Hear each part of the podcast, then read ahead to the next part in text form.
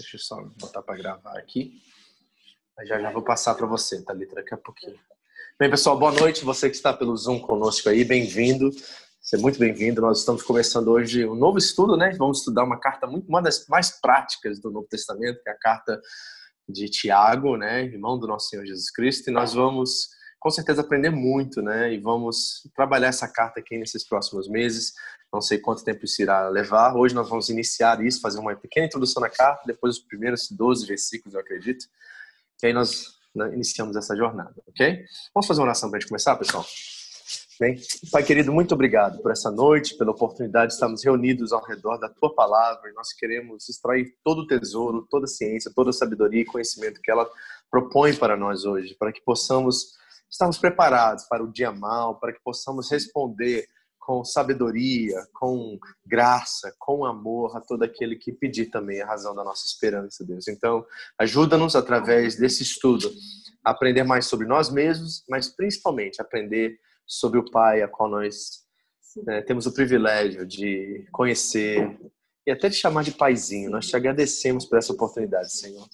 Fala conosco, usa-nos como instrumento seu nessa noite, em nome de Jesus. Amém. Amém. Bem-vindo, pessoal. Amém, né? Amém. Deixa eu só compartilhar isso aqui. Thalita, eu vou passar para você agora, tá? Só um minutinho aqui, pessoal. Ok, tá. Já tá aí com você. Eita! Amém. Vamos lá, então? Eu mandei os slides para vocês aí, tá? No, num grupo que eu fiz aí do discipulado, tá? Se você que está aqui nos assistindo via internet, você quiser esses slides também, eu te adiciono no grupo e você pode ter esse conteúdo também nas suas mãos, tá? Então é só falar comigo depois, tá bom? Bom, nós estamos começando a estudar a carta de Tiago, viu, pessoal? Eu trouxe a gente para essa sala aqui porque eu queria que fosse uma coisa mais, assim, íntima nossa, da gente bater um papo, conversar, não ser só um estudo assim, né, formal, mas uma coisa que a gente possa jogar para vocês também, para a gente pensar sobre o que vai ser ah, os assuntos que vão ser tocados aqui. Então, a minha expectativa é que nós possamos trabalhar juntos, né? Estudar essa carta juntos. E não só ser um sermão, porque sermão a gente tem no domingo. Então, aqui é uma coisa mais menos informal, tá? É, eu quero muito que seja nesse sentido, assim. Então, por favor, me interrompa, faça o que você sentir no coração. Nós queremos juntos estar é, tá trabalhando esses temas que nós vamos estar trabalhando aqui. Então, a carta de Tiago, né? A carta do Novo Testamento. E nós vamos olhar primeiramente quem é Tiago, tá? Você pode ver os slides aí, tá juntamente com você aí. Diz assim esse texto aqui: São Tiago, o justo, em hebraico o nome é Jacó, tá, gente? Então, quando você vai ler isso no original, tá lá Jacó. Aí você pensa, quem é Jacó? Nunca vi esse nome em nenhum autor bíblico, nenhuma carta bíblica de Jacó. É, nós conhecemos Jacó lá de Gênesis, né? 25 a 32 e em diante, né? Mas nós não, não talvez sabíamos que o nome de Tiago, na verdade, no inglês é James né? Se você não sabe isso, né? Então é Tiago no português, James no inglês, o nome original é Jacó. Então nós podemos realmente ficar confuso com isso. Ele não é o Tiago discípulo, tá? É, irmão dos filhos de Zebedeu, né? Irmão de João. Esse foi morto mais ou menos em 44 depois de Cristo, então não poderia ser o autor dessa carta. Então nós estamos falando de Tiago menor. Tiago maior era o discípulo que caminhou com Jesus. Esse Tiago é um daqueles que duvidou do ministério de Jesus, juntamente com seus parentes, né? é irmão direto de Jesus, certo? Isso tem implicações diretas até em certas doutrinas do catolicismo romano, porque eles acreditam na virgindade né, de Maria, e aqui está um irmão de Jesus. Então, opa, alguma coisa está tá fora de, de, do eixo aí, de certa forma, né? Mas este é, de fato, é, Tiago Menor, o irmão de Jesus, né? Ele foi morto em 62 depois de Cristo, também conhecido como Tiago de Jerusalém, Tiago Adelfo, né? Ou ainda Tiago, irmão do Senhor foi uma importante figura nos primeiros anos do cristianismo. Ele não deve ser confundido, porém, com também um apóstolo conhecido como Tiago Maior, o filho de Zebedeu, tá? Tiago, o justo, era o líder do movimento cristão em Jerusalém nas décadas seguintes à morte de Jesus. Embora a informação sobre a sua vida seja escassa e ambígua, diversas fontes primitivas citam-no como sendo irmão de Jesus. A mais antiga liturgia cristã sobrevivente, a chamada liturgia de São Tiago, o chama de irmão de Deus. Aí, ó. Então, nós estamos vendo esse título aí que é dado a ele, né? Somos irmão de Deus. Com exceção de um punhado de referências nos evangelhos, as primeiras, as principais fontes de sua vida são os Atos dos Apóstolos, as Epístolas Paulinas, o historiador Flávio José, o historiador judeu aqui, e autor cristão Egésipo, tá? Acredite-se que ele seja o autor da Epístola de Tiago do Novo Testamento, o primeiro dos 70 apóstolos e o autor do decreto apostólico de Atos 15. Atos 15 foi aquela disputa, né, que Paulo vai até Jerusalém, eles têm aquele concílio em Jerusalém, a qual eles dão direção agora para os gentios como ele deve se comportar né, diante da lei, a disputa se eles deveriam observar a lei ou não observar a lei, e Tiago faz parte né, desse concílio que houve na igreja primitiva. Né? Na Epístola dos Gálatas, Paulo de Tarso o descreve em sua visita a Jerusalém, onde ele encontrou com Tiago e esteve com Simão Pedro. Então é sobre esse homem que está aqui, essa figura que eu achei aqui nessa esse ícone aqui que é chamado iconografia de, de Tiago antigo, né, primitivo. É assim que eles é, representavam Tiago antigamente, tá bom? Vamos ver o esboço da epístola, aquilo que nós vamos estar trabalhando aqui né, nas próximas meses, ou não sei quanto tempo isso vai nos levar, mas nós vamos estar falando sobre esses temas aqui gerais, sobre toda a carta. Primeiro deles, os cumprimentos iniciais, nós já vamos ver isso hoje, né? Vai ter uma palavra de sabedoria e sobre piedade, piedade sentido de como nós é, vivemos a fé cristã. Nós vamos ter avisos contra o favoritismo, tá? que é muito interessante isso quando nós entrarmos nisso. Nós vamos ver exortações contra a fé e as obras, saibam muito bem que houve sempre na história da igreja nessa disputa, né? Que assim pensavam ter entre a carta de Paulo, os romanos, e a carta de Tiago, como se elas fossem é, combatentes uma da outra, ou adversas a outra, mas na verdade eles estão falando da mesma coisa, só que de lados diferentes da mesma moeda, né? Paulo está falando sobre a fé e não obras, e Tiago está falando sobre a evidência da fé, que são as obras. Então vai ter essa o que parece ser uma disputa entre esses dois autores, na verdade não é disputa alguma, eles estão falando da mesma coisa, só que de perspectivas diferentes. Um está falando do início da fé, né, que é somente por crer, a palavra, né, como diz Romanos 10, 17, a fé vem pelo ouvir e ouvir a palavra de Cristo, então sabemos que inicia pela fé e as obras são evidências dessa fé que foi gerada em nossos corações. E aí Tiago vai falar sobre né, a fé sem obras é morta. Então ele está falando sobre a evidência na fé e não que as obras levam à fé. Então nós precisamos saber distinguir essas duas coisas. Pode entrar? Certo? Então nós vamos ver sobre essas exortações contra a fé e as obras. Bem-vindos. Quinto, nós vamos ver sobre no capítulo 3 sobre ética, sobre a língua, principalmente, tá, gente? Vai ter um capítulo só que a gente vai poder falar sobre esse membro, né, que não consegue ser domado, que é a língua, né? Vamos falar muito sobre a língua nesses próximos meses aí pela frente. Então se prepare para isso que vai ser muito engraçado. Tenho certeza que nós vamos é, para não falar outra coisa, né? Nós vamos também ver sobre inimizades e amizades, a diferença entre essas coisas. E vamos ver avisos contra a arrogância no capítulo 4 avisos contra as riquezas, né, no capítulo 5, exortações sobre perseverança e como viver em comunidade. Esse, esse é mais ou menos o esboço de toda a epístola que nós vamos estudar aqui nos próximos meses, tá bom? Outra coisa, vamos começar aqui com um cumprimento inicial e vamos ver sobre o que e quem o apóstolo está escrevendo, para quem ele está escrevendo, né? Tiago capítulo 1, versículo 1, tá? Se você estiver com a sua Bíblia aí perto aí, se você quiser acompanhar com a gente, seria legal, certo? E vamos ver isso. Pegou aí no grupo, gente? Tá aí, tá? Acho que botei vocês.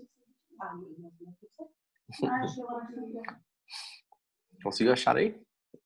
Eu vou ler, então, não preocupe não que eu vou ler, então te acompanha junto. Isso, eu acompanho. E tá escrito também, viu aí, viu? No, no slide tá escrito, no versículo. ok, vamos lá? Olha aí, Tiago capítulo 1, versículo 1. Vamos iniciar. Diz assim, Tiago, ou no original, Jacó, tá? O nome dele é Jacó, tá? Então não se esqueça, é a carta de Jacó que nós vamos ler, certo? Servo de Deus e do Senhor Jesus Cristo, as doze tribos dispersas entre as nações. Saudações, ok? Então ele está escrevendo para quem? É muito importante nós sabemos qual é a audiência, né? Qual é quais são os leitores do apóstolo Tiago aqui? São todos aqueles cristãos e provavelmente ele escreve diretamente para judeus convertidos ao cristianismo que estão dispersos em todos os lugares, né, entre as nações. E esse mapa que você vai vendo aqui do lado dos slides aqui, ele, ele mostra mais ou menos quais são as regiões, esses pontinhos vermelhos aí. Você vai ver exatamente onde está essa dispersão. São esses que ele está escrevendo. Essas pessoas, nesses pontinhos vermelhos aqui, são aqueles que estão dispersos por todo, né, Ásia Menor, né, o mundo antigo daquela época. Paulo vai fazer a maioria das suas viagens, né, três viagens missionárias por essas regiões também. E Tiago está escrevendo para esse povo que está em perseguição, passando por inúmeras provações, provações que nós não temos nem ideia do que isso seja no mundo moderno que nós vivemos, onde o cristianismo é muito bem aceito. Né? Ele está vivendo numa época de imperadores que foram contrários ao cristianismo. Nós vamos ver esse favoritismo ao cristianismo só no século IV, né? nos primeiros dois, três séculos da igreja, a igreja foi perseguida, cristãos foram mortos e martirizados em todos os lugares, e ele está escrevendo para esse povo, principalmente judeus, né, que estão dispersos e que receberam a Cristo como Senhor da vida deles, tá? O autor, como eu disse, é Jacó, e a data dessa carta é mais ou menos 46 a 49 depois de Cristo, tá? Esse é o período que nós vamos estar é, cobrindo aqui, a qual é, Tiago, né, que foi provavelmente, um, vamos dizer assim, um bispo da igreja de Jerusalém, e é o lugar onde ele escreve essa carta, está escrevendo para esses irmãos que estão dispersos e passando por inúmeras perseguições em todos os lugares né, da Ásia Menor aí, como você vê no mapa, todos esses pontinhos vermelhos aí representam isso, tá? Então nós estamos vendo a primeira saudação. Então sabemos que, e é muito importante a gente frisar isso, que Tiago está escrevendo para eles, certo? Sobre eles, mas que tem aplicações para nós. Então nós vamos tentar aplicar isso. Ele não está escrevendo sobre nós. É muito importante isso. Nós, primeiramente, colocarmos as lentes né, do primeiro século, desse povo, do que eles estão passando, porque senão a gente tira o texto de contexto e a gente começa a criar um monte de doutrina, um monte de coisa em cima de coisas que o autor não teve como intenção. E muitos crentes acabam fazendo isso, certo? Então nós podemos ver as provações, que ele vai falar muito bem no capítulo 1, como uma coisa muito superficial, né? Para nós, nos nossos dias, achar que, sei lá, não deu para pagar as contas esse mês, a gente está passando por perseguição ou provação, né? Quando de fato é só uma péssima administração da nossa parte.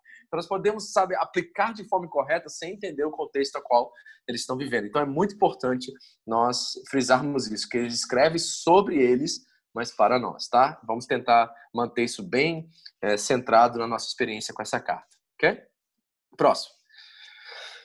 Versículo 2 a 4. Diz assim: meus irmãos, ok? Isso já está um tom familiar essa carta, certo? Eu gosto muito dos apóstolos porque eles estão sempre lembrando a igreja de que nós somos uma família. Então é um ato de empatia aqui, certo? Nós estamos falando sobre pessoas a qual compartilham a fé conosco, têm o mesmo Pai, que é o Pai de nosso Senhor Jesus Cristo, como Senhor e Deus sobre a vida deles. Então está escrevendo para a família na fé, está escrevendo para os irmãos. Considerem motivo de grande alegria passarem por diversas provações, pois vocês sabem que a prova da sua fé produz perseverança. E a perseverança deve ter ação completa, a fim de que vocês sejam maduros e íntegros, sem lhes faltar coisa alguma. Okay? Então, a primeira coisa que nós precisamos notar aqui nessa, nesses primeiros quatro versículos da carta ele está escrevendo para um povo em perseguição. Esse povo ele considera como família dele, são irmãos, ele tem um carinho, um amor especial por essa turma, e ele quer realmente levar esperança para eles no momento de muita perseguição e provação que eles estão passando. E ele começa dizendo uma coisa que nenhum de nós provavelmente diríamos, né? No meio de provações, nós podemos encontrar alegria. Certo? Então isso aqui é algo sobrenatural. Ele não é um, sei lá, um, não está sendo sarcástico ou cínico aqui com ninguém ele sabe que a alegria, que é fruto do Espírito Santo, como o apóstolo Paulo diz aos Gálatas no capítulo 5, é algo incircunstancial e sobrenatural. A alegria na fé não está diretamente ligada às nossas circunstâncias, é algo que vem do Senhor para nós até em momentos de luto, de perda. Nós podemos experimentar um tom, um ar de, sabe, de, de paz ou de alegria. O fruto do Espírito opera independente das circunstâncias da nossa vida. Então, o que ele está representando aqui não é algo assim é, sarcástico, no sentido assim dele tentar botar panos quentes sobre uma situação muito adversa que os irmãos estavam passando. Não, ele verdadeiramente acredita e já experimentou isso, porque ele foi perseguido também, vai ser mártir da igreja, que existe algo que Deus nos dá, uma força, uma graça, uma alegria, né, o carisma que vem do Senhor para nós em momentos de muita perseguição. Vocês já experimentaram isso? É, talvez não é, eu não estou falando assim de uma coisa engraçada, não é esse tipo de alegria, não é riso no sentido de dar risada né, e a gente ser um pouquinho cínico. Eu estou falando de uma de uma certeza que Deus está no controle daquela situação e isso nos traz uma alegria que embora a aprovação está moldando nosso caráter, nós sabemos que o fruto disso irá nos dar, nos, nos beneficiar lá na frente, entendeu? Vocês já experimentaram isso, todos vocês aqui? Já tiveram essa experiência, né?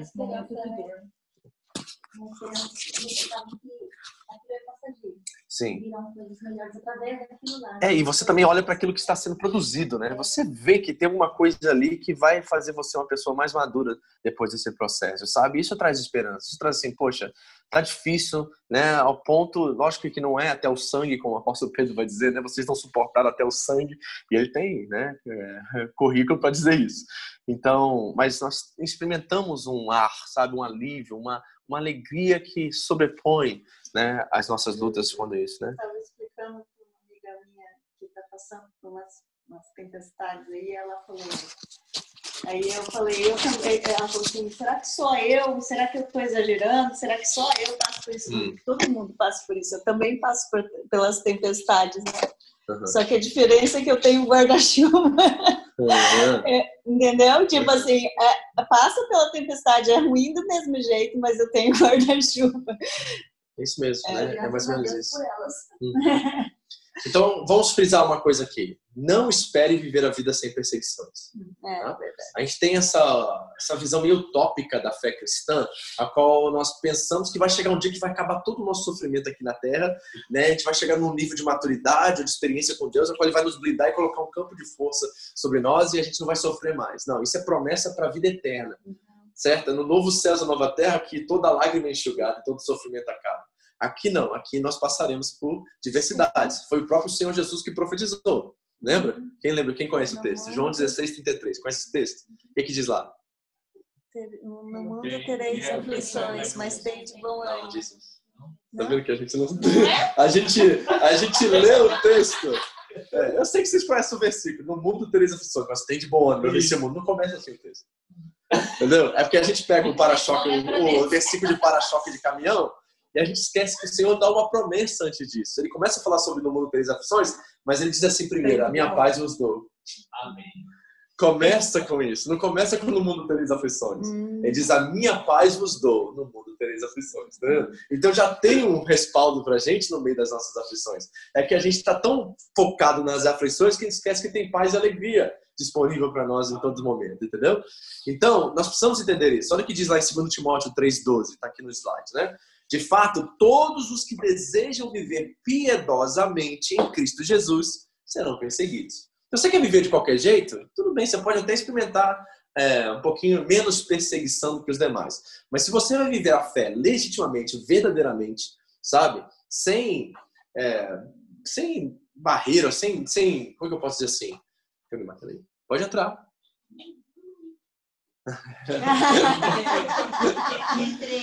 então, olha só.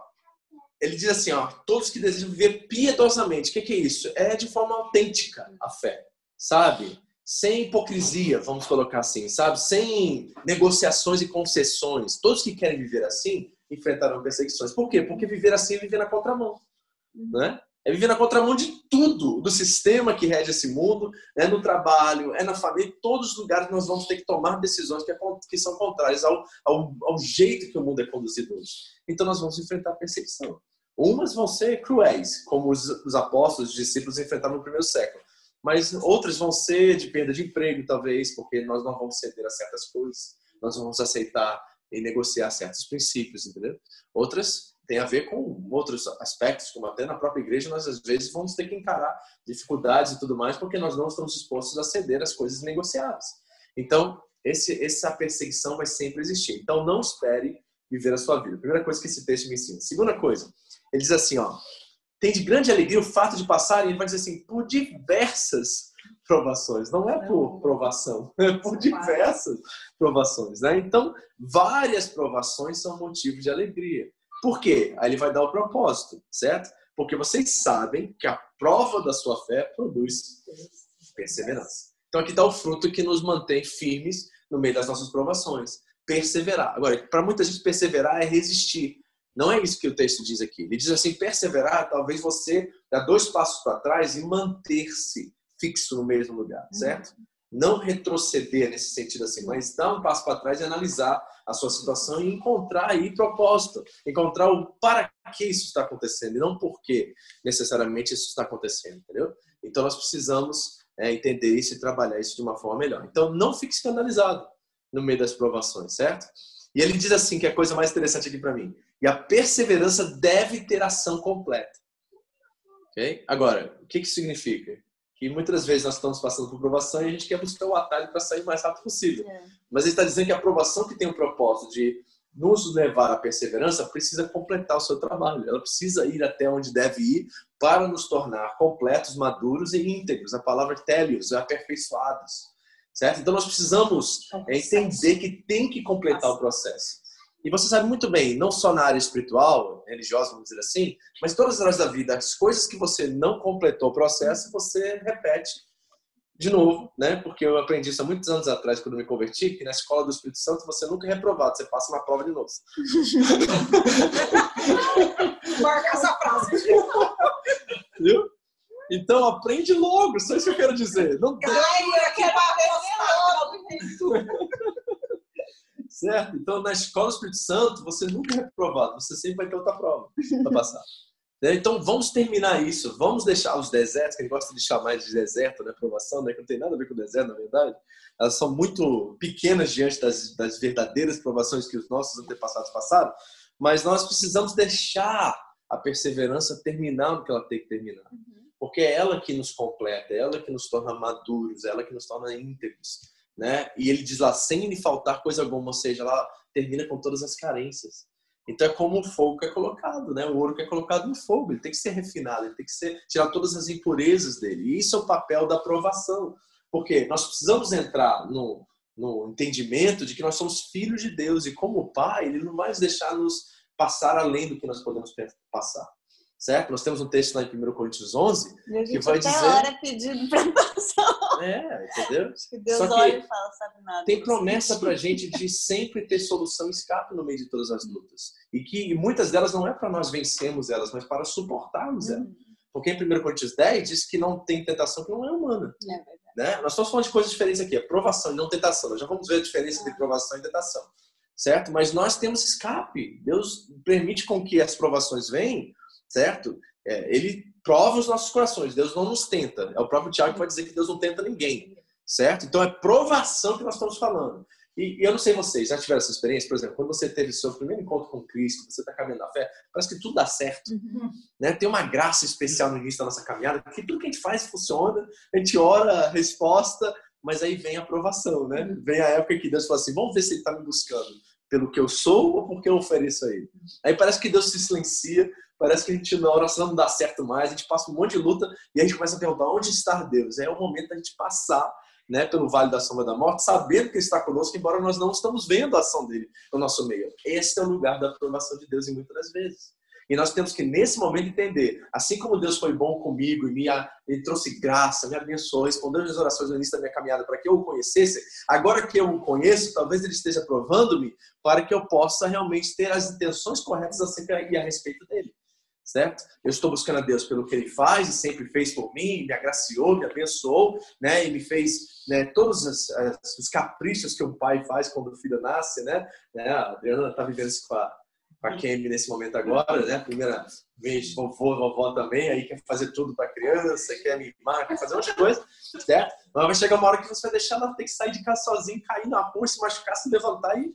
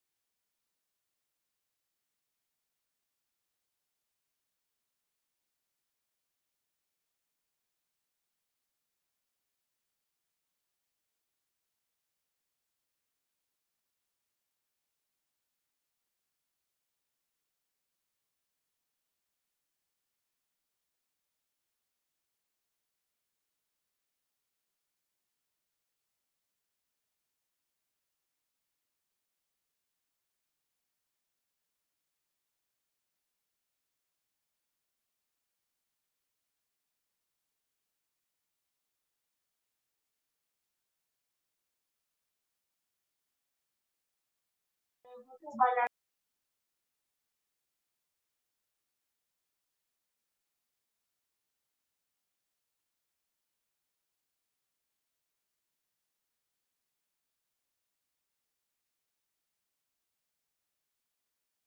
Agora, agora tá com som, né? Mas vai ficar ruim o som porque não vai ser do microfone aqui.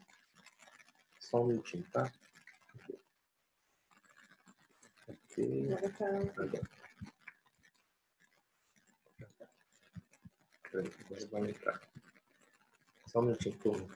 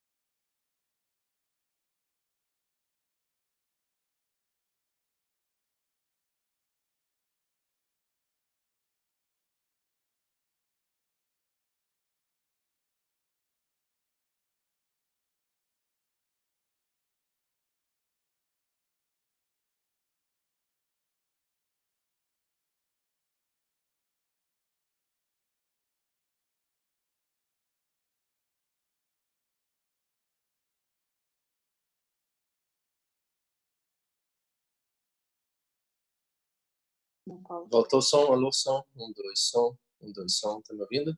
Deixa eu ver, deixa eu. É, liga você o som, vê se tá me ouvindo. Alô, som. Voltou, ok. Voltou. Voltou? Tá ok? Agora voltou. Ok, perfeito. Deixa eu botar você aqui como rosto de novo. Ok. Então vamos lá. Então, né, três coisas aqui que nesse, nesse versículo nos ensina.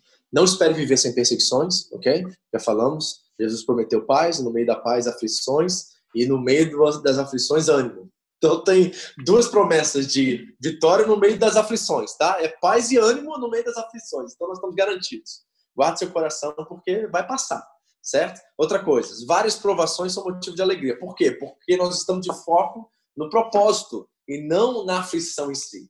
Né? O pastor Marcelo sempre ensinou isso a gente. É também outra coisa que eu aprendi no início, eu, nunca, eu sempre guardei isso. Né? Alguém tem Etienne aí? Na mão aí, rapidinho? Tem? Qualquer moeda. Tem uma moeda aí? Rapidinho?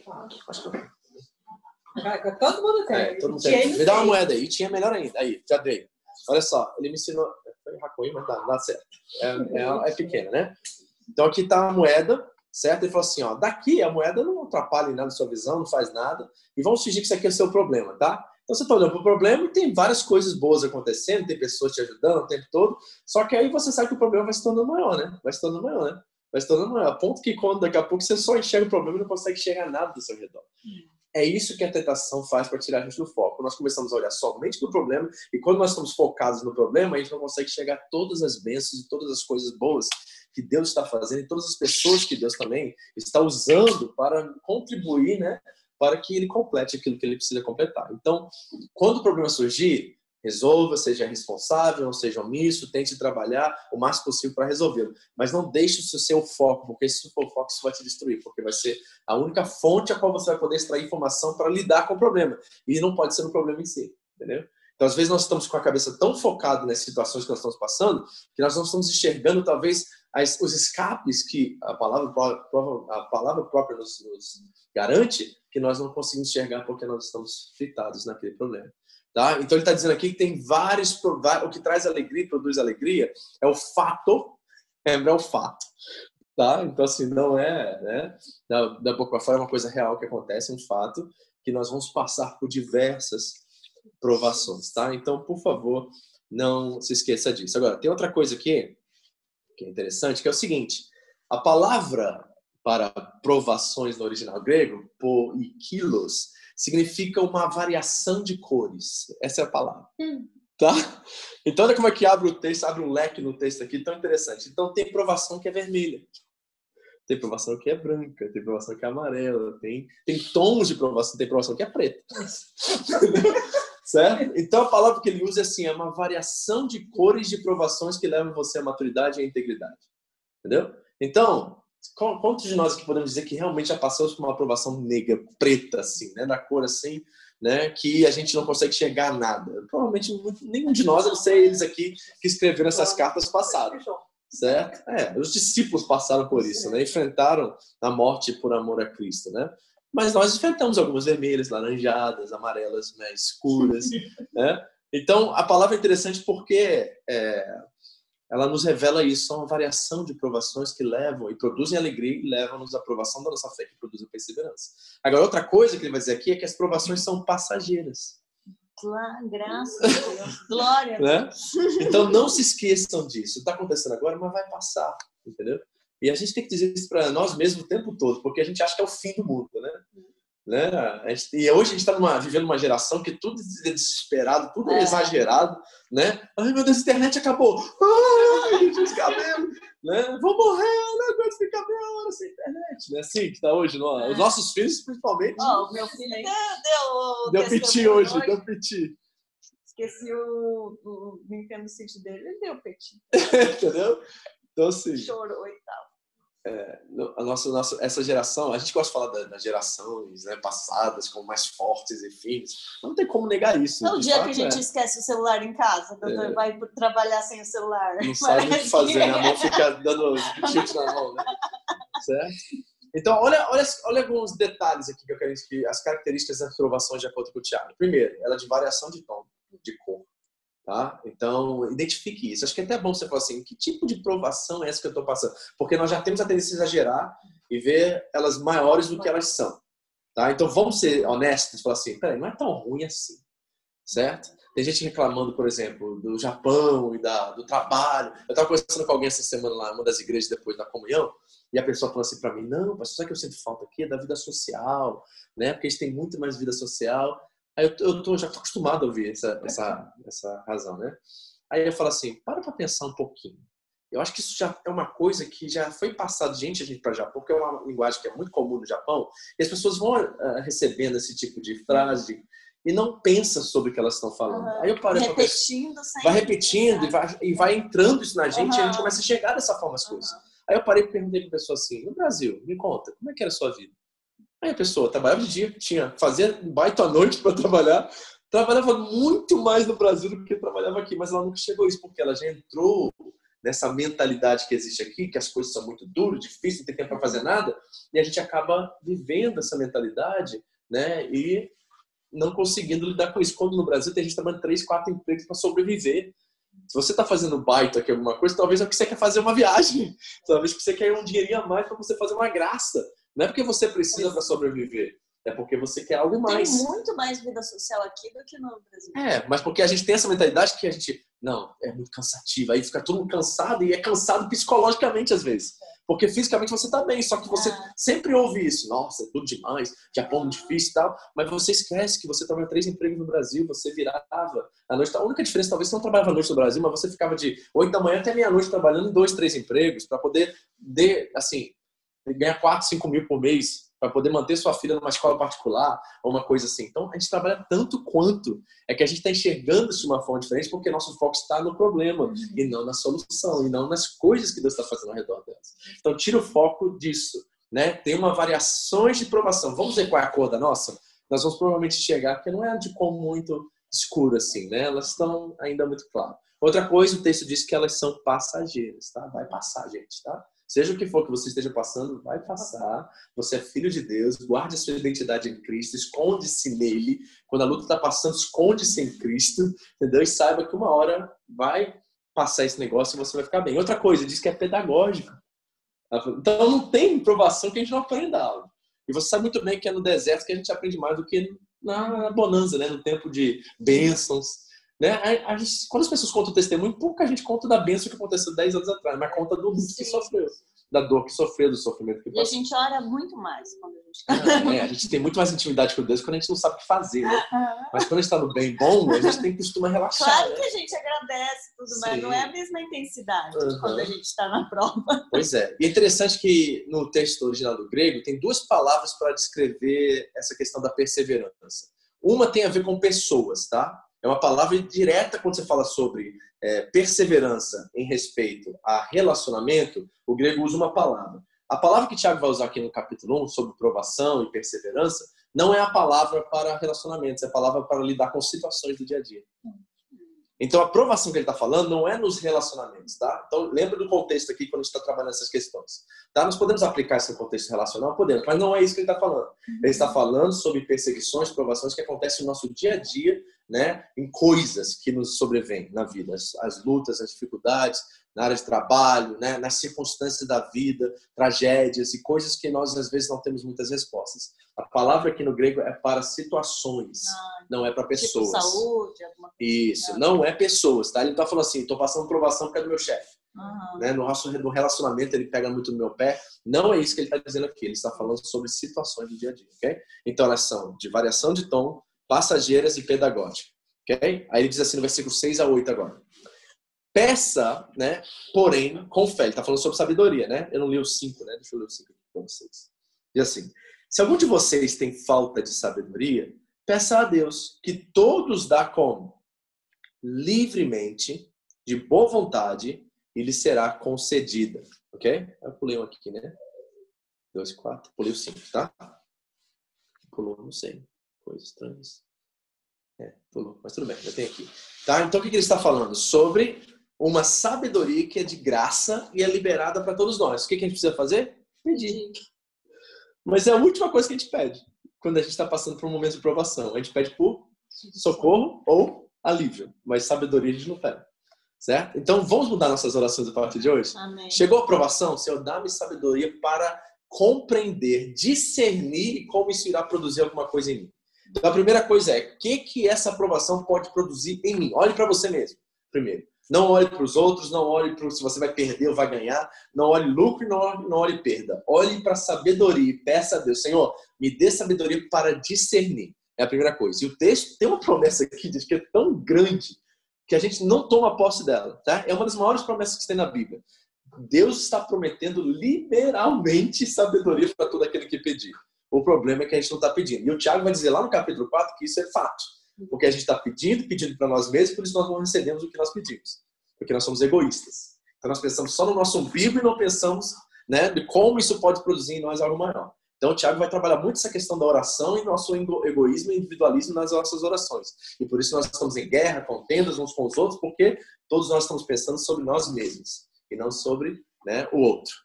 Então esse outro centrismo não existe, é um egocentrismo. Eu penso só em mim. Então, a primeira coisa que nós temos que pedir é sabedoria. Por quê? Porque a sabedoria revela o propósito da aprovação.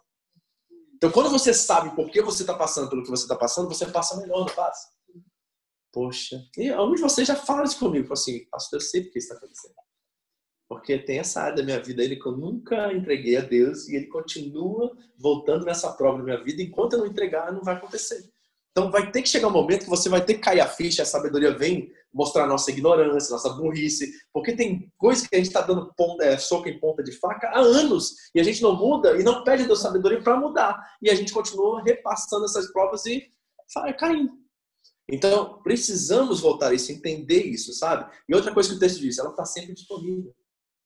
Está sempre disponível, gente. Está aí, ó. Nunca vai faltar no mercado da fé a sabedoria. Você sempre vai ter à sua disposição a hora que você quiser. Certo? Então, vamos mudar nossas orações do seguinte é, jeito. Todas as vezes que vier uma luta, uma provação, ou se você identifica com provação, tentação, daqui a pouco eu vou te mostrar como distinguir isso, tá? Vamos, primeira coisa, Senhor, dá-me sabedoria para discernir, para entender e para viver no meio disso. Certo? Eu sei que eu sou filho, eu sei que o que eu estou passando coopera para o meu bem, eu tenho promessas de Deus para isso. Então agora eu preciso do discernimento para que eu possa entender como isso vai cooperar com o meu bem. E não tomar os atalhos, não fugir, não correr, não ser omisso, mas enfrentar isso com graça e sabedoria. Que o Senhor vai me dar de graça. Então eu tenho um tanque cheio de sabedoria, a hora que eu quiser disponível para mim, a todo momento, ok? Então vamos entender isso em primeiro lugar. Aí ele vai dizer assim no 6 e 8. Peça, porém, com fé Fé aqui não é acreditável, já sabem disso. Uhum. Certo? Não, não estamos acreditando nada em Deus. Deus é e ponto final. Né? Até os demônios, Tiago vai dizer no capítulo 2, até os demônios creem e tremem. Então não é sobre acreditar, é sobre confiar. Viste é a palavra para confiança. Então qual é a confiança que nós temos? Primeiro que Deus é todo poderoso. Segundo que Deus é imutável nos seus propósitos. E terceiro que nós somos filhos dele. Então, nenhum de nós, como pais humanos, vamos querer o mal para os nossos filhos. Deus, que é perfeito em conhecimento e sabedoria, com certeza não quer nos matar através da situação, mas quer nos ensinar e nos deixar aprender e nos tornarmos maduros e íntegros, como o Tiago mesmo disse. Então nós precisamos confiar que essa aprovação não é nosso fim, mas é uma forma de Deus trabalhar o caráter dele em nós. Certo? Então eu tenho fé, eu confio baseado no caráter de Deus, sem duvidar Olha, lembra de Pedro saindo daquele barco, dando dois passos e estava tudo bem, ele arrebentando. Eu imagino os discípulos no barco de boca aberta, o Pedro tá andando sobre as águas e todo mundo está prestes para bater palma. Na hora que vai bater palma, o Pedro afunda. Por que o Pedro afundou? Porque ele tirou os olhos de Jesus, ele olhou as circunstâncias, ele olhou o vento, ele olhou a tempestade. Ele ouviu, imagino que devia estar tá caindo raio para tudo que é lado, Sim. ele olhando para aquela cena e esqueceu. Quando ele tira os olhos de Jesus, ele afunda certo? Foi aquele, ó, oh, quase. Então, nós precisamos entender isso. Sem duvidar, é confiar e manter os olhos naquele que é fiel para cumprir as suas promessas em nossa vida. Então, mantém nossos olhos nele, né? Porque ele vai dizer, olha, o texto é bem particular aquela questão de Pedro. Eu acho que Tiago talvez tinha até isso em mente, pois aquele que duvida é semelhante à onda do mar, levada e agitada pelo vento. Não pense que tal pessoa receberá alguma coisa do Senhor tem a mente dividida. Essa palavra que é extraordinária, né? Essa palavra no grego aí, dipsahas, que significa lealdade dividida. Olha só, hipocrisia, gente. Então é uma pessoa que diz ser isso, mas não é, está fingindo. É uma pessoa que diz amar Jesus, mas na verdade confia mais em si mesmo do que em Jesus. É da boca para fora, é religiosa, é hipócrita. Ela tem lealdades divididas. A mente dividida aqui são alianças divididas. Então eu digo que eu sou né, casado fiel a Andréia, mas é só da boca para fora. Eu tenho um caso fora do casamento que ninguém sabe, está escondido, ninguém vai saber. Mas a minha lealdade a ela é mentirosa, é hipócrita, certo? Não é verdade isso. Eu tenho outras formas de me saciar e, e me suprir em, outras áreas. Eu tenho o um coração dividido contra Deus. Então eu digo que eu sou de Deus, eu digo que eu sou crente, eu vou na igreja, faço tudo, mas na hora da aprovação revela de fato a minha mente dividida. Porque é isso que a aprovação faz. Ela nos deixa nu. E quando nós estamos nu é que nós descobrimos quem realmente nós somos. Né? É nessa hora que realmente nós cremos ou não cremos em Deus, não é verdade?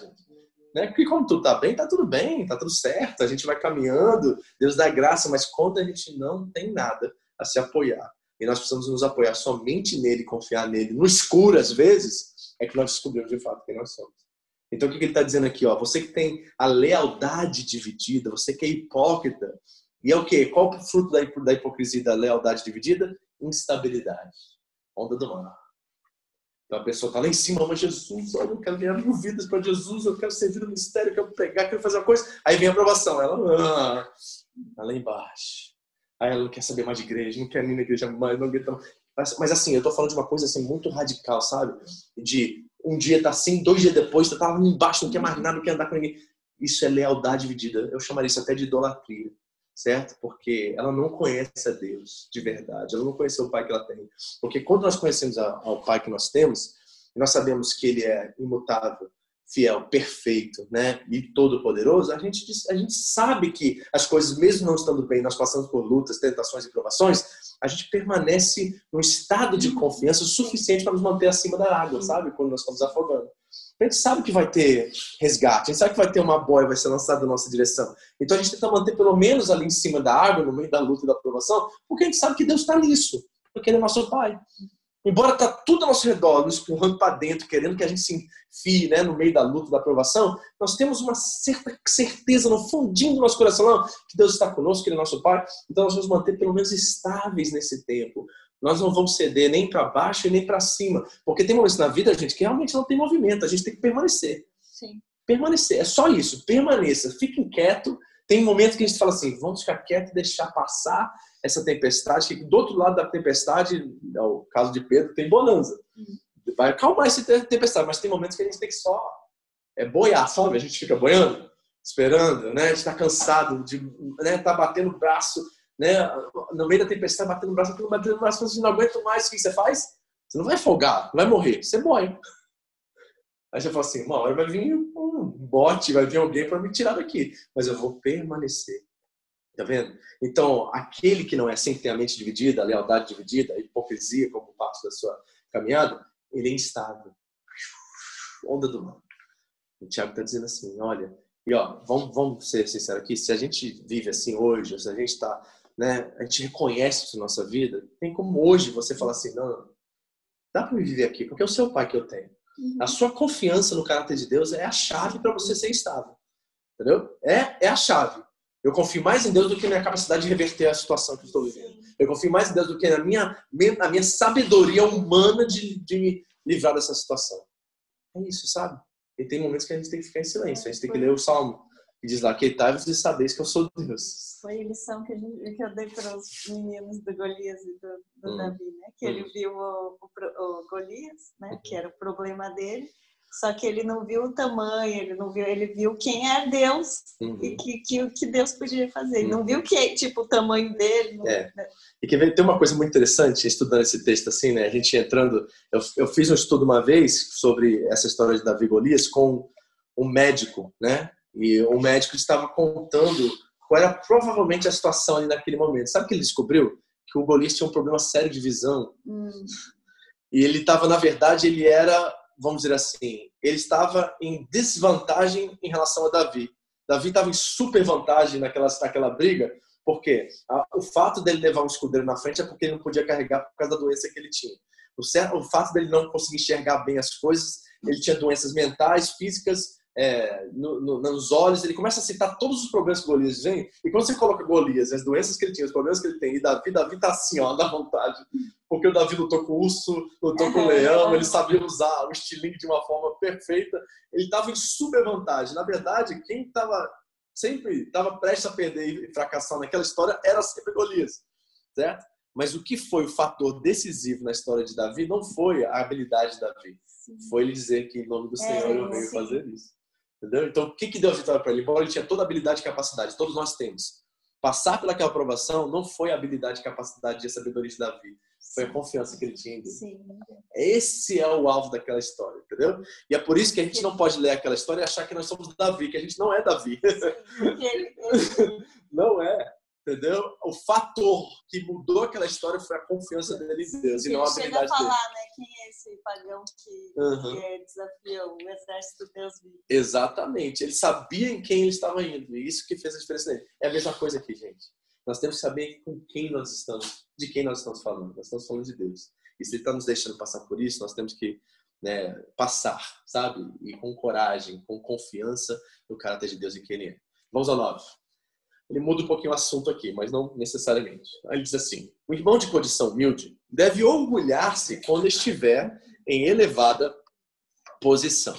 Ou seja, quem é pobre, orgulhe-se de ser rico em Deus. É isso que ele está dizendo. Tá bom? Porque não é o seu status social que diz quem você é. Você não é valorizado pelo que você tem, você é valorizado por quem você é no reino de Deus. Então, do mais miserável e pobre que você é, se você está em Cristo, você é o mais rico entre os homens. É isso que ele está dizendo aqui. Então, se você hoje é pobre, isso é condição humilde, né? Pobre, orgulhe-se porque você é, dono, é filho do dono. Entendeu? é isso que o Tiago está dizendo. Então, outra coisa que nós temos que evitar é a autocomiseração, né? Uhum. Ah, eu sou coitadinho de mim, né? É o Gideão. Conhece o Gideão? Ah, mas eu sou menor. Ele começa a botar uma lista de problemas, de, de razões pelo qual ele não deveria ser escolhido. Quando ele esqueceu que é a escolha de Deus, é a soberania de Deus, e se Deus está escolhendo, encara, porque ele vai, ele que vai fazer. entendeu? Mas a autocomiseração impediu ele de, né, de fazer aquilo que ele devia fazer. Ele vai fazer isso depois, mas com muita desconfiança, né? E só Deus que lançou a graça e misericórdia mesmo para levar ele à vitória, né? Então não se esqueça, se você hoje está numa condição humilde, e aqui é um eufemismo, na verdade, naquela época era miserável, pobre, só tinha duas classes, gente. Ou você era riquíssimo ou você era, sim, miserável, tá? Nós estamos falando dos irmãos na igreja, a maioria era pobre, tá? Então nós estamos falando de gente muito humilde nesse sentido, assim, pobre, que estava ali e olhando para tudo aquilo e falou assim: você é o filho de sou filho de Deus, por que eu estou experimentando toda essa miserabilidade? Por que eu estou na miséria se eu sou filho de Deus? Aí Tiago olha para ele e fala assim: não é sobre aqui agora, é sobre quem você é e o que você vai ter lá. Uhum. Entendeu? Então, se você é pobre, orgulhe-se que você é filho de Deus e rico em Deus. Aí ele vira para o rico, porque na igreja tinha as duas classes sociais. Nós temos gente de alta classe e gente de da pobreza, lá de baixo. E reparem que ele não dá desculpa para o pobre para ele continuar nessa condição. Ele fala assim: você é pobre, não se preocupe que Deus vai enriquecer você. Não está dizendo isso. Uhum. Né? Porque a gente tira isso do contexto e acaba levando isso. Não, vem para Deus que você vai ficar rico. É a linguagem dos nossos dias de hoje. Ele não diz isso. Reparem, se você é pobre, não se preocupe que eu vou levantar um irmão rico na igreja para te abençoar. É. Não é isso. Se você é pobre, não se preocupe. Se mesmo você morrer nessa condição, você é rico em Deus. É ele que está dizendo isso. Então ele não está dando nenhum escape, nenhuma solução imediata para esse povo. Ele está dizendo assim: diante de quem você é, sabe quem você de fato é por detrás dessas cortinas, porque Deus está te vendo de uma forma completamente diferente.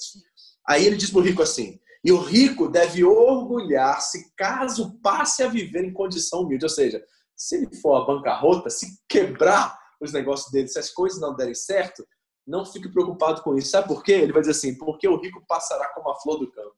Ou seja, tudo isso é temporário de qualquer forma. Então, se você teve né, a graça de ficar rico e ter do melhor, e se você perder da noite por dia, não importa também, porque o seu status diante de Deus não muda. Sendo rico ou sendo pobre, você continua sendo o mesmo para Deus.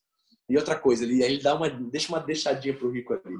Porque você sabe uma coisa, tudo que você tem vai, vai acabar mesmo.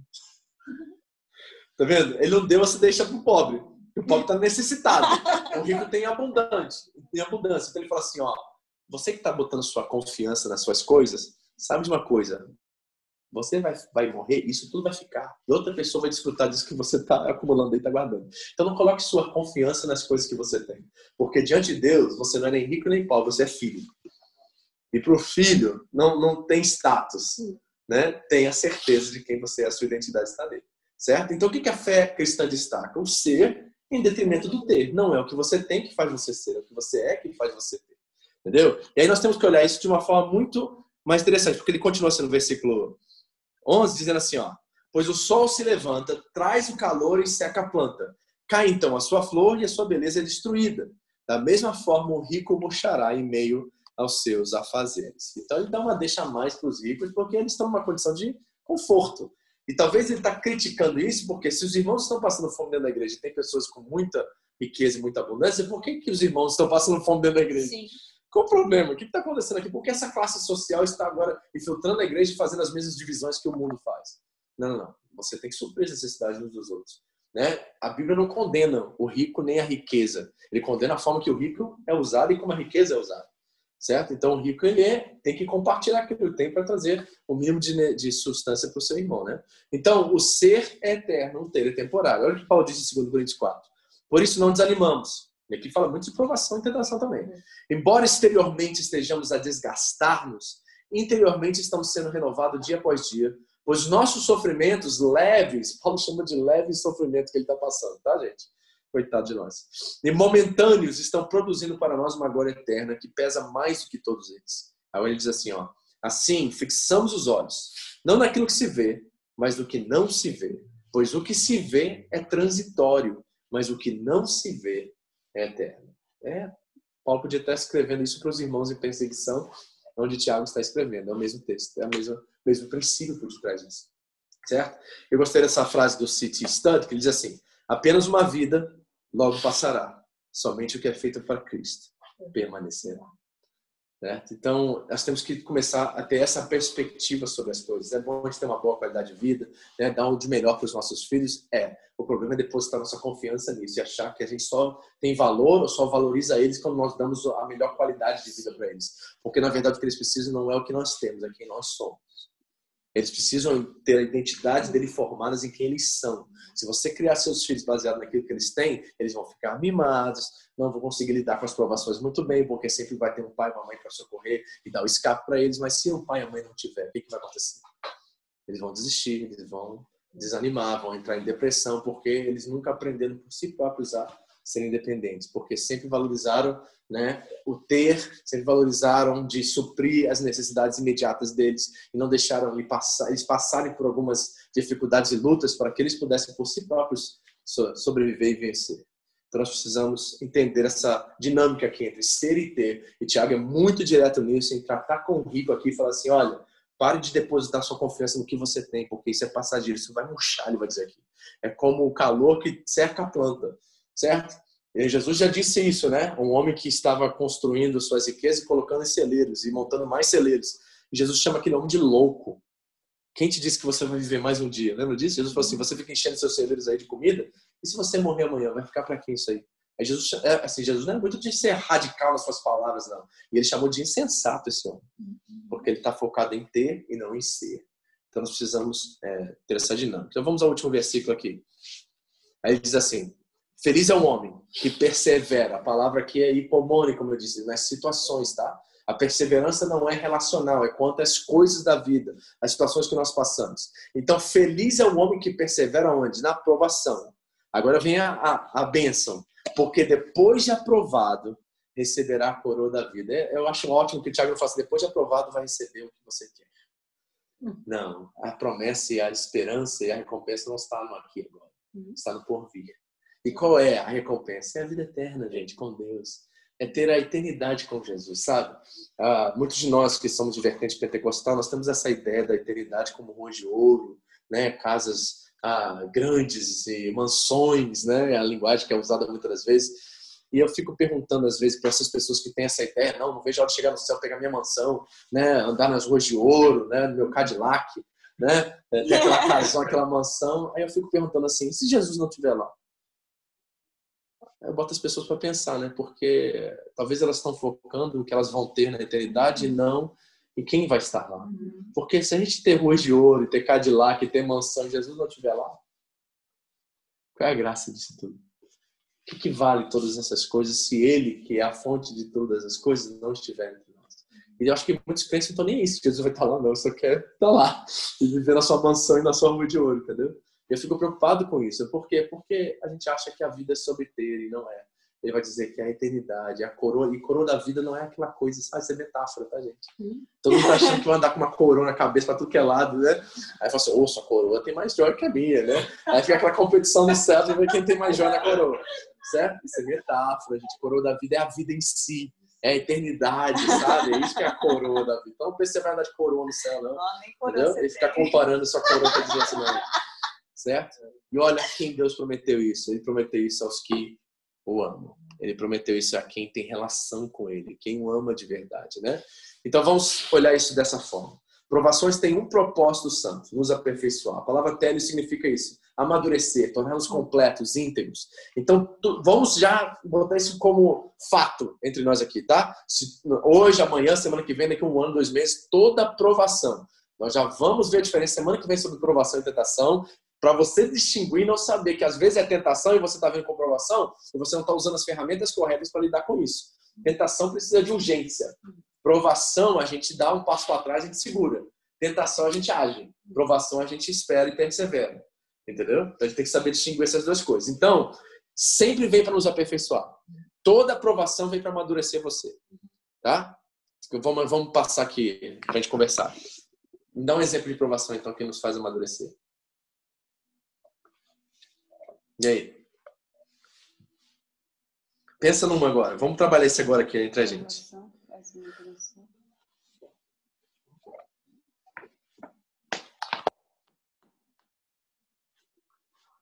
Vamos. Tá vendo que a gente não sabe a diferença entre provação e tentação? A gente vê com uma coisa só. Uma tragédia. Uma tragédia é uma tragédia, né? Não é uma aprovação, é uma, uma coisa que infelizmente nós temos que lidar né? com a questão da morte, do pecado, do mundo e tudo mais. Então, as tragédias são inesperadas, né? Uma provação tem a ver muito como nós estamos, nosso caráter, sabe? Hum. Tem a ver como nós estamos reagindo a certas situações da vida, sabe? Tem a ver como nós estamos lidando com dinheiro, por exemplo, às hum. vezes, sabe? Por exemplo, você é muito bem sucedido, você é uma pessoa de bom, né? Tem, tem recursos, tem né, dinheiro, tem uma conta no banco e de repente você perde tudo da noite por dia. Uhum. Como é que você vai reagir a isso? É naquele momento que a gente vai descobrir se a nossa esperança está nas coisas ou está em Deus. Sim. Isso é aprovação. É Jó, né? Jó era o homem mais rico da terra naquele momento. Uhum. Ele tinha abundância de filhos, abundância de terras, abundância de animais. Da noite por dia, ele perdeu tudo ficou doente. E a mulher ainda olha para ele e fala assim: amaldiçoa esse Deus e morre. Então, assim, quem poderia ajudar, ninguém ajudou. Ele ficou literalmente sozinho. Os amigos ainda vêm teologi, teologizar com ele, discutir filosofia com ele para ver onde estava o erro dele. Então ninguém estava com Jó. Jó passou por provação. Uhum. E ele passou pela prova, certo? E ele, o caráter dele foi moldado, foi transformado, ele conheceu Deus como ele nunca conheceu. Então repare que são coisas que têm a ver com o interior e não o exterior. Mas são produzidas pelo exterior para checar como está nosso coração, né? Então é o crisol, né? Que, que é prova, que é a prata contra o crisol, que ela é colocada no fogo e aí ela é checada, ela é provada.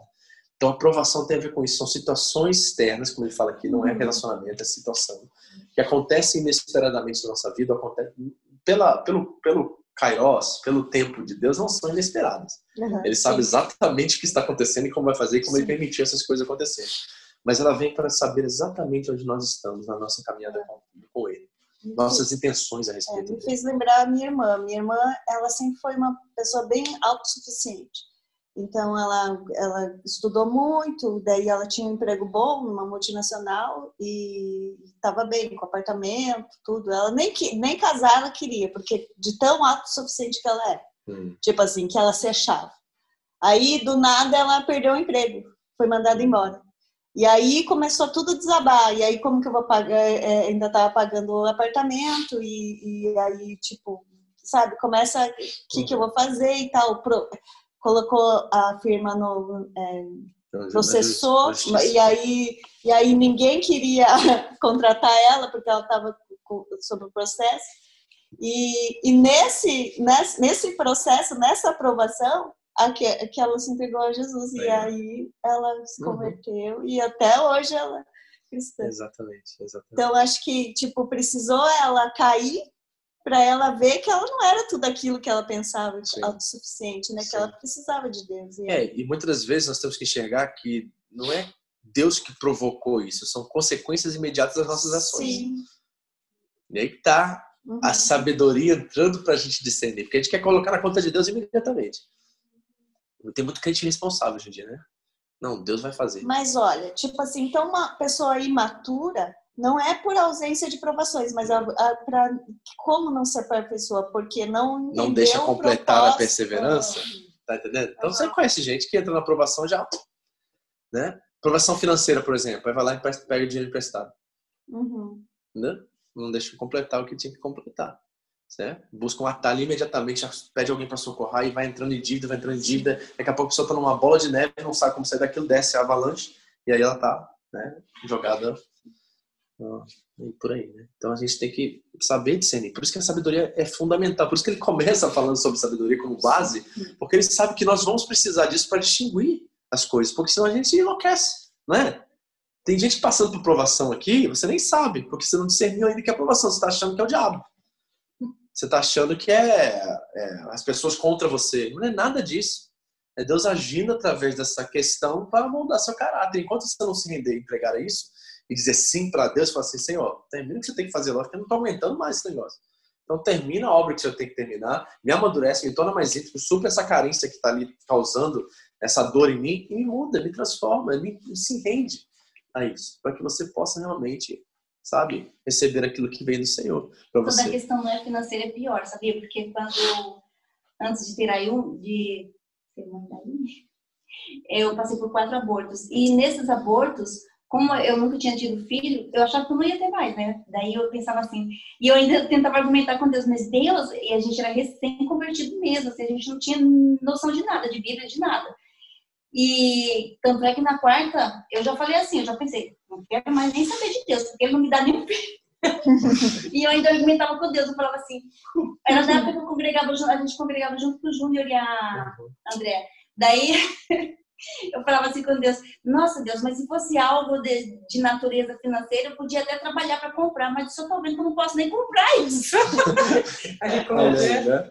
aí outra, em uma outra situação, eu falei assim para Deus: Tinha uma senhorinha que trabalhava comigo, e como eu, eu tinha recém-convertido aquela vontade de falar de Jesus para todo mundo, eu falava de Jesus para ela. Ah, então você precisa ir lá na igreja, vamos na igreja comigo e tal. É, a velhinha não queria nem saber. Já chegou uma hora que ela já estava assim, mais ou menos me ouvindo. Foi bem na hora que eu perdi mais uma vez o neném. Aí eu chegava para Deus, cheguei para Deus e falei: Deus, como é que eu vou falar do Senhor para Juliana se o Senhor não me dá meu filho? eu, sabe, eu ficava brava com Deus o tempo todo. Sim. E ficava falando para ele, assim, imatura de tudo mesmo. Ficava falando, Deus, isso não tá vendo? Eu quero te ajudar, eu quero que você seja conhecido. Mas assim não dá. Entendi. Você também não faz só, só não faz um milagre na minha vida. Uhum. É terrível. Quando a situação financeira é problemática, da briga da mas quando não é financeira, é mais complicado ainda, porque você aí você cai na real que você não tá no comando de nada. É ele, sempre ele. Sim. Aí você, e agora? O que, que eu vou fazer, Deus? Porque a gente tinha falado, vamos comprar isso, aquilo e tal, casa, carro, a gente já tinha até restaurante, mas o filho não podia comprar. E agora, Deus, eu não posso comprar um filho. É. Era bem complicado, você fica impotente de tudo. As causas impossíveis. É. Tem pergunta aqui. É, e a pergunta acho que a gente vai responder semana que vem, essa pergunta aí que eu vi mais ou menos o que, que é. Então, olha só a última parte aqui pra gente fechar. Tentações versus provações, versículo 13. Semana que vem a gente toca sobre isso. Mas deixa eu já dar três fontes para você aqui. Tá? E nós vamos trabalhar isso semana que vem de uma forma muito detalhada e vocês vão ver e saber distinguir entre uma coisa e outra. Primeiro, tem três fontes de tentação. Primeiro, eu, as minhas vontades, tá? Sim. Muitas vezes eu sou tentado por isso, porque eu quero uma coisa e eu quero aquilo, né, a qualquer custo e a qualquer, sei lá o que for para fazer aquilo acontecer, e eu acabo sofrendo com isso e sou tentado por causa disso, tá? Outra é o mundo.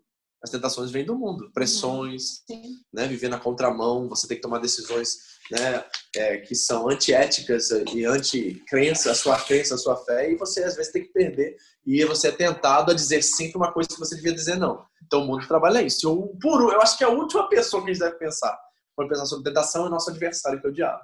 Eu uhum. sempre aprendi e eu sempre ensinei que o diabo usa matéria-prima. Ele não cria nada, ele é criatura. Então ele só trabalha com aquilo que a gente dá para ele. Né? Foi Paulo que disse aos Efésios: não deis lugar ao diabo. Foi Paulo que disse isso. Então o que, que o diabo trabalha? Com aquilo que a gente dá para ele. Uhum. A gente dá lugar, ele entra, assume lugar. Tá? E vou terminar com uma ilustração que o pastor Marcelo sempre fez para a gente aqui, que é interessante. Ele conta a história do camelozinho que estava no deserto com, com o seu senhor, e aí chegou de noite no deserto muito frio, e aí montou a barraca com seu senhor, deixou o camelo lá de fora foi dormir. Lá para as duas horas da manhã, o camelo enfia o, o focinho dentro da barraca, né? Aí o cara falou assim, ô camelo, vai entrar frio aqui, vai entrar corrente fria aqui. Aí o cabelo olhou para ele assim, pô, deixa eu botar só o, só o nariz, tá muito frio aqui fora, só o nariz, por favor. Ele falou assim, tá bom, só o nariz. Tem a hora de sono, tem a pata do camelo, vai lá dentro. Aí ele levanta e fala, seu camelo, tá entrando frio aqui. Ele falou assim, só a pata, tá muito frio. Por favor, só a pata né?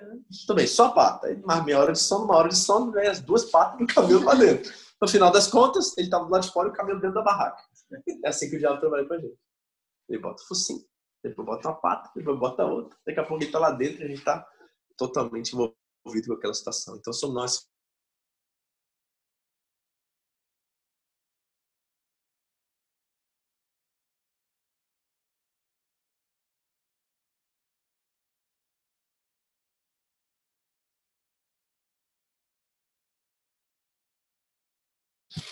Ok, agora voltou o som, tá, gente? Perdão. Tá com uns problemas aqui de bateria de lado. Eu vi que tem algumas perguntas aqui, mas nós vamos deixar para semana que vem, que eu acho que eu vou responder isso semana que vem. A diferença entre provações nas consequências do pecado, né? Então, vamos discernir semana que vem. Eu vou, vou desbulhar para vocês aqui a diferença entre tentação e provação e acho que você vai conseguir discernir melhor tudo isso. Amém? Pai querido, muito obrigado por essa noite, obrigado por esse tempo na tua palavra. Queremos aprender mais e mais. Então, ajuda-nos, Senhor, a discernir tudo isso que nós ouvimos. E agora, amanhã já, nas, no meio das provações que nós vamos discernir, porque vamos pedir sabedoria, nós vamos ver aquilo que o Senhor está trabalhando em nós para mudar nosso caráter e nos fazer mais pessoas mais entregues, mais confiantes em Ti, completamente dependentes do Senhor. Ajusta-nos, ajuda-nos e nos dá o Teu espírito de sabedoria para que possamos aprender e, e nos tornarmos íntegros e maduros em tudo. Muito obrigado, Senhor. Nós te louvamos e te agradecemos. Em nome de Jesus. Amém. Amém, pessoal? Perguntas pode mandar no particular, no privado, tá? E se você tiver alguma coisa para falar, não quer falar aqui. E semana que vem a gente dá continuidade. Vocês aqui têm alguma coisa para falar, alguma pergunta para a gente finalizar aqui?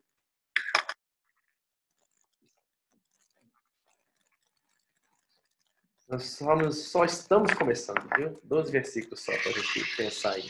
Tem muito mais ainda. Nós vamos entrar em mais detalhes depois sobre tudo isso. Fechou então? Uhum. Então, boa noite a todos vocês aí online. Até a próxima, se Deus quiser. Amém?